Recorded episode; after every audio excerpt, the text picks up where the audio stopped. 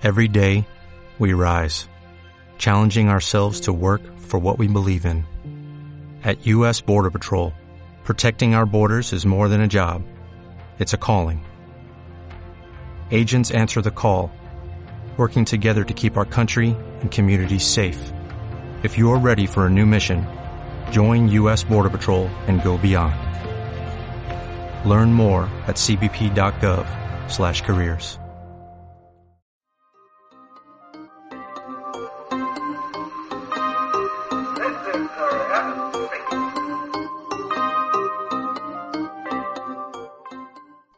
Cuando hablamos del mercado de segunda mano, normalmente pensamos en coches, pensamos en Wallapop, en vender teléfonos a particulares.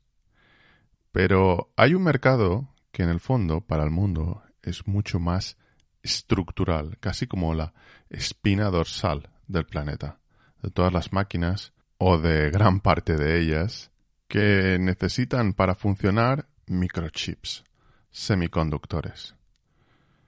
Y aquí la cuestión es muy simple. ¿Cuántos microchips en el mundo cada año están fabricados con máquinas de segunda mano? Con máquinas que han sido vendidas de una empresa a otra. No hay cifras oficiales, pero según Stephen Howe y el Wall Street Journal, el porcentaje es de alrededor de un tercio.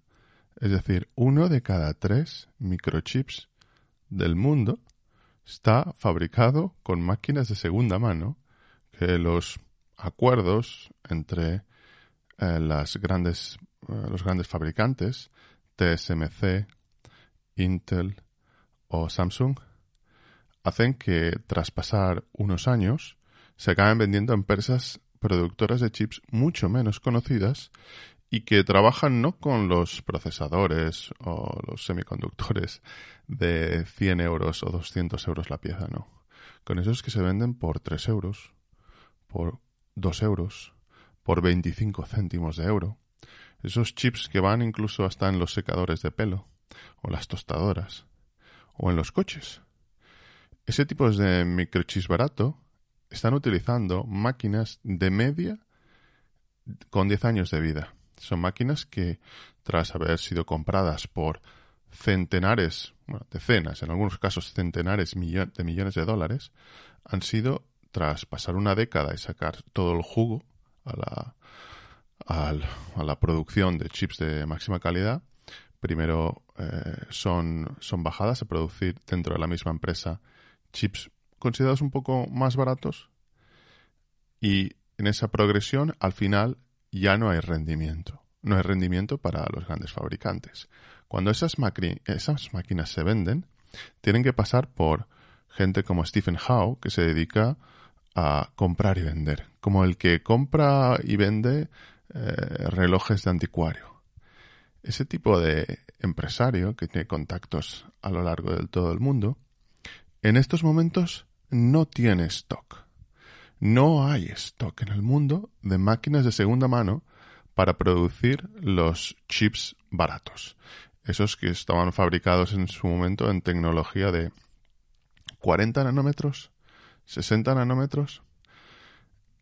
El problema mayor es que, según las últimas cifras, en los seis primeros meses del año de 2021 se han roto cuatro récords mensuales de fabricación en volumen de microchips en el mundo. Es decir, ha habido cuatro de los seis primeros meses de 2021 en que se han vendido más microchips que en la historia.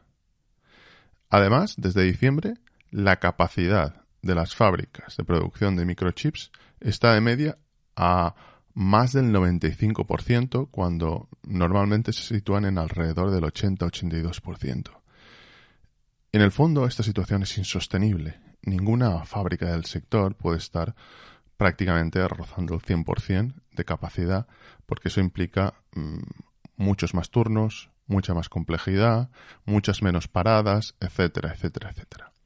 Además, hay una cuestión importante. Poner en funcionamiento las nuevas fábricas para producir nuevos chips requieren alrededor de año y medio para ser levantadas año y medio para algo que no todos los analistas están de acuerdo si va a ser eh, una demanda que ha llegado para quedarse o una, una demanda, digamos, de crecimiento coyuntural debido a los cambios provocados por el coronavirus, por cómo ahora hemos decidido teletrabajar o nos hemos eh, adaptado a ello, o telestudiar, o cambios derivados de que la gente no ha podido hacer turismo, no ha podido gastar en restauración, ha estado más tiempo en casa y se ha volcado en ese dinero extra que tenía, poder gastarlo en tecnología y en cosas similares.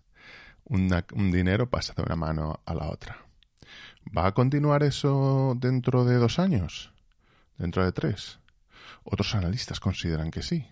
Otros analistas consideran que los coches cada vez llevarán más chips, que todo va a llevar más chips, que la demanda es estructural porque vamos a un mundo mucho más inteligente, entre comillas, mucho más interconectado, con mucha más electrónica. Si eso es así, y teniendo en cuenta que prácticamente no quedan máquinas de segunda mano en el mercado, que las fábricas están al 100%, es evidente que tendremos que esperar a que se levanten. Y la decisión va a ser geoestratégicamente clave a nivel de los próximos años, de quién va a controlar el poder de tener esas fábricas que pueden parar el mundo. ¿Va a Estados Unidos a mm, no obligar a que se levante alguna dentro de sus fronteras o que Europa ayude para que se coloque efectivamente una dentro del continente, eso está por ver. Hasta entonces, las RTX 3070 continuarán vendiéndose a 850, 890, 1000 euros, cuando tienen un precio orientativo de 499 dólares. Veremos también falta de PlayStation 5, veremos falta de Xbox Series X. Veremos además cómo gran parte del mercado de los portátiles tiene configuraciones eh, completamente disparatadas porque están colocando lo que tienen y básicamente lo están metiendo mm, junto en un paquete que no tiene sentido. Veremos a Apple colocando por fin los carteles de a recibir en tres meses. Hasta entonces, seguimos en Spurna y sobre todo en Twitter.